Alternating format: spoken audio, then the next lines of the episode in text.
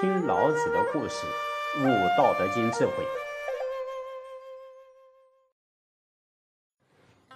根据汉朝东汉许慎的《说文解字》的分析啊，宝贵的“宝”字啊，具有珍贵、尊严、重要、深藏、不为人所知的特性。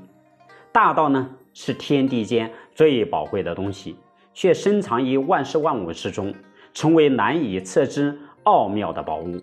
所以，老子在《道德经》第六十二章里面讲啊：“道者，万物之奥，善人之所宝。”不善人之所保，前面一个是宝贵的宝啊，不善人是保护的宝，因为其宝贵的功能实在太大了啊，所以在第三十九章里面啊，老子以一来代表道进行了阐明。他说呀：“昔之得一者，天得以以清，地得一以宁，神得以以灵，谷得以以盈，万物得一以为生，侯王得一以为天下争。”老子又在第六十二章里面啊，还说到：“故立天子，制三公，虽有拱璧以先驷马，不如坐尽此道。”这就说呀，人间的地位、拱璧、车马虽然可贵，但是比起大道来，那是远远不如的呢。所以老子便建议说啊：“古之所以贵此道者，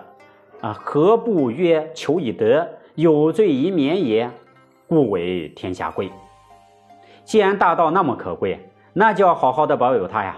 所以在第三十六章里面，老子告诉我们的，呃，告诉我们方法。他说啊：“将欲息之，必固伤之；将欲弱之，必固强之；将欲废之，必固兴之；将欲夺之，必固与之。是谓威名。柔胜刚，弱胜强。愚不可脱于渊。国之利器，不可示于人。”啊，大道实在很可贵啊，但这是对于明了了大道的人而言。因此，老子在观察世人时，发现世人面对大道的时候啊，因为他们理解程度的不同，便有了不同的表现。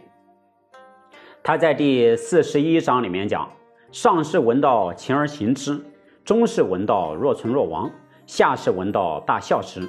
不笑，不足以为道。”哎，孔子。同样，在《中庸》里面也对人的资质，嗯，资质不同，对修道也有不同的作为。有生而知之者，嗯，此种人呢可安而行之；有学而知之者，啊，需要立而行之；有困而知之者，啊，那么需要勉强而行之。但是啊，只要能够善于知道自己，尽力去修行，其最终的境界啊，可以成道的结果都是一样的。那么从另外一个角度来看，在我们身边，随时有宝贵的东西，只要深入探讨，时时都有大道的功能存在，能够将其善用，那都是至宝。如今呢，我们从一些资料中列举有关的三宝啊，以供大家参考。宇宙三宝天地人啊，天的三宝日月星，地有三宝水火风，人有三宝精气神，道教三宝道经师。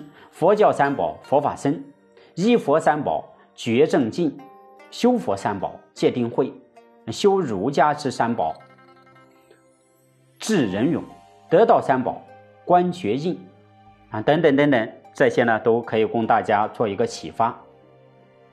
在《道德经》第六十七章里面啊，老子又说：“我有三宝，持而保之。一曰慈，二曰俭，三曰不敢为天下先。”夫慈故能勇，俭故能广，不敢为天下先，故能成器长。人要是具备了这三种美德呢？第一个叫做仁慈，第二个叫做简约，第三个叫做不敢为天下先，也就是说谦卑。那么身上怀有这个三宝的功能，就能以仁慈行事，啊，天下没有敌对者，这个是勇敢的表现。能够实施简约。嗯，也就是能够保有实力，可以广行天下而不受到阻碍，能够怀有怀有不敢为天下先的谦卑，就能够成就大器。那么，如果不知道使用身上的三宝的功能啊，老子就在第六十七章里面有警戒我们讲啊：今舍其慈且勇，舍其俭且广，舍其厚且先，死矣。哎，也就是说呀，舍弃了这个仁慈、简约、谦卑这三宝呢，就是违背了道德原则，那么其结果必死无疑。这是老子对世人的警示啊。接着提醒我们大家如何使用这三宝呢？他说啊：“夫慈以战则胜，以守则固，天将救之，以慈卫之。”说明啊，这是我们人生趋吉避凶的保护伞呐，这是我们直达天道、能够与天合一的坚兵利器。哎，那么以上啊，我们通过了好几节的课程，我们和尹喜真人一起聆听了老子的教诲。哎，不知道我们大家吸收的怎么样呢？那么同样，尹喜听了以后又有什么收益和启发呢？请听下集，尹喜领悟。助观音子。